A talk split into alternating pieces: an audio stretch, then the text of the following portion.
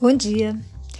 Bom, eu não quero que vocês pensem que eu estou aqui para dar sermão, já que o título é Reclamamos Demais.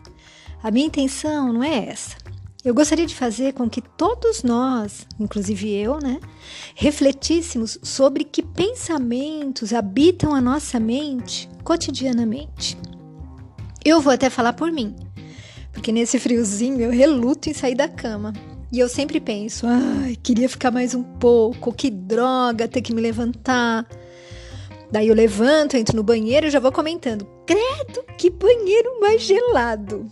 E na hora de preparar o almoço, eu gostaria de não ter que resolver o que é que eu vou cozinhar. Já que cozinhar eu gosto, mas pensar nos pratos, ah, isso eu não gosto. Depois vem a louça. Ai, que coisa mais chata, né? Cuidar dos cães, limpar a casa, lavar, passar. Ufa, não sobra tempo para mim.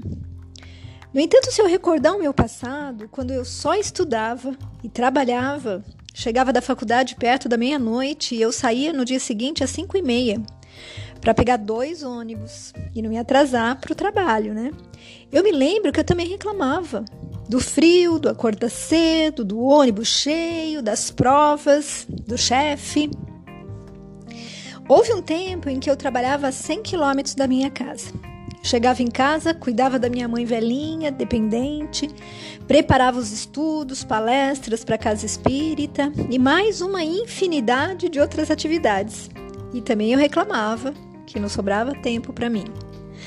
Bom, é uma triste constatação a minha, né? Que em muitos momentos eu desejei que a vida fosse diferente mais light, menos atribulada, mais divertida, sem pessoas rancorosas e que eu reclamei muito minha vida toda.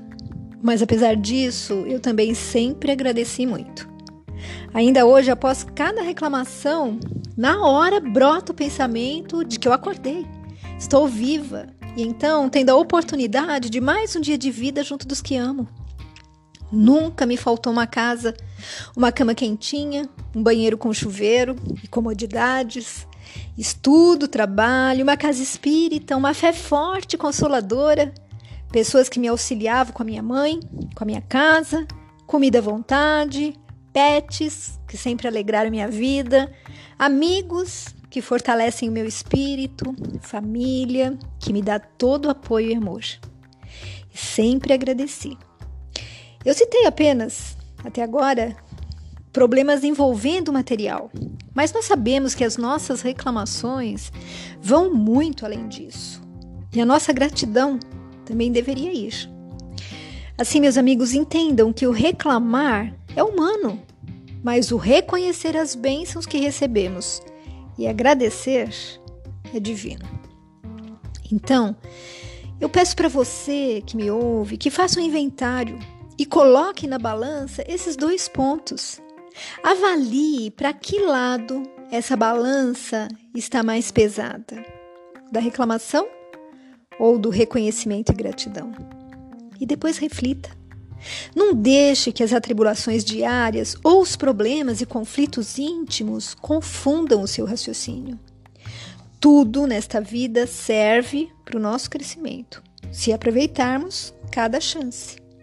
Lembre-se de que somos um espírito habitando um corpo, uma roupa que será trocada várias vezes, e não um corpo habitando um espírito. Dessa forma, tenhamos olhos de ver e ouvidos de ouvir, como nos disse Jesus, para que possamos colocar cada coisa no seu devido lugar e assim valorizá-las de forma correta. Para encerrar, eu vou contar uma historinha que eu é, peguei lá no site da Feparana, né? E diz assim: Depois de um dia de caminhada pela mata, mestre e discípulo retornavam ao casebre, seguindo por uma longa estrada. Ao passarem próximo a uma moita de samambaia, ouviram um gemido. Verificaram e descobriram um homem caído. Ele estava pálido, com uma grande mancha de sangue próxima ao coração. Ele tinha sido ferido e já estava chegando à inconsciência. Bom, com muita dificuldade, o mestre e o discípulo carregaram para o casebre rústico onde eles viviam. Lá, eles trataram do ferimento. E uma semana depois, já Um pouco restabelecido, o homem contou que havia sido assaltado e que, ao reagir, ele fora ferido com uma faca. Disse também que conhecia o seu agressor e que não descansaria enquanto não se vingasse. Disposto a partir, o homem disse ao sábio: Senhor, muito lhe agradeço por ter salvado a minha vida, mas eu tenho que partir e eu levo comigo a gratidão por sua bondade. Mas eu vou ao encontro daquele que me atacou e eu vou fazer com que ele sinta a mesma dor que eu senti. Bom, o mestre olhou fixo para aquele homem e disse: Vá e faça o que deseja. Entretanto, eu devo informá-lo de que você me deve três mil moedas de ouro, como pagamento pelo tratamento que lhe fiz. O homem ficou assustado, né? E disse: Senhor, é muito dinheiro, eu sou um trabalhador e não tenho como lhe pagar esse valor. Com serenidade, tornou a falar o ancião. Se não pode pagar pelo bem que recebeu, com que direito quer cobrar o mal que lhe fizeram? Gente, olha só que reflexão, vou repetir. Se não pode pagar pelo bem que recebeu, por todas as bênçãos que Deus colocou na nossa vida, né? Com que direito quer cobrar o mal que lhe fizeram?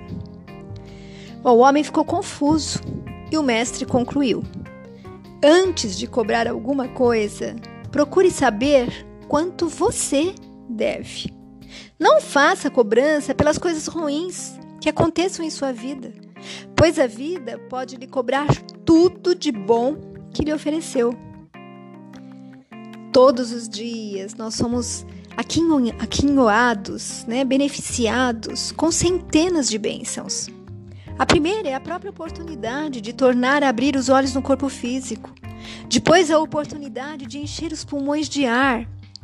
Ar que nos é dado pela divindade. A bênção do alimento que nos nutre o corpo.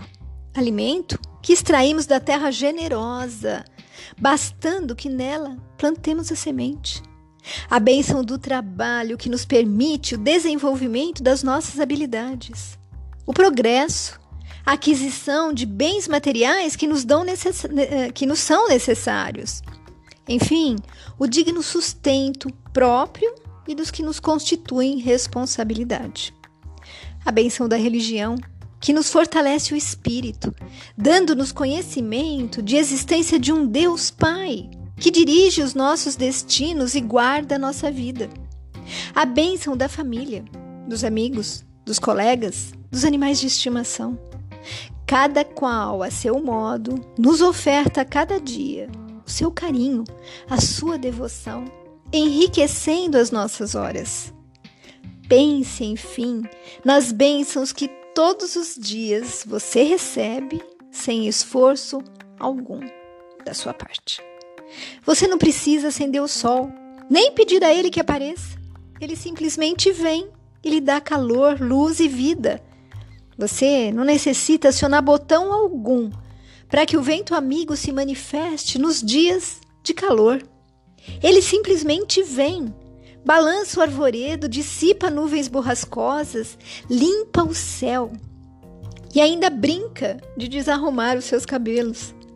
Você não precisa suplicar ao botão para desabrochar. Ele arrebenta em perfume colorido para o seu deleite. Você não precisa suplicar aos pássaros que encham de sons o dia. Eles aparecem e brindam seus ouvidos com a verdadeira variedade dos seus trinados e cantorias. E o sábio finaliza dizendo: por tudo isso, pense que direito você tem de tomar contas a quem quer que seja, ou mesmo a vida, por algo ruim que está lhe acontecendo. Ante um débito tão grande para com a divindade que tudo vê, provê, sem exigência alguma. Fique com Deus. Beijos de quem se preocupa com você.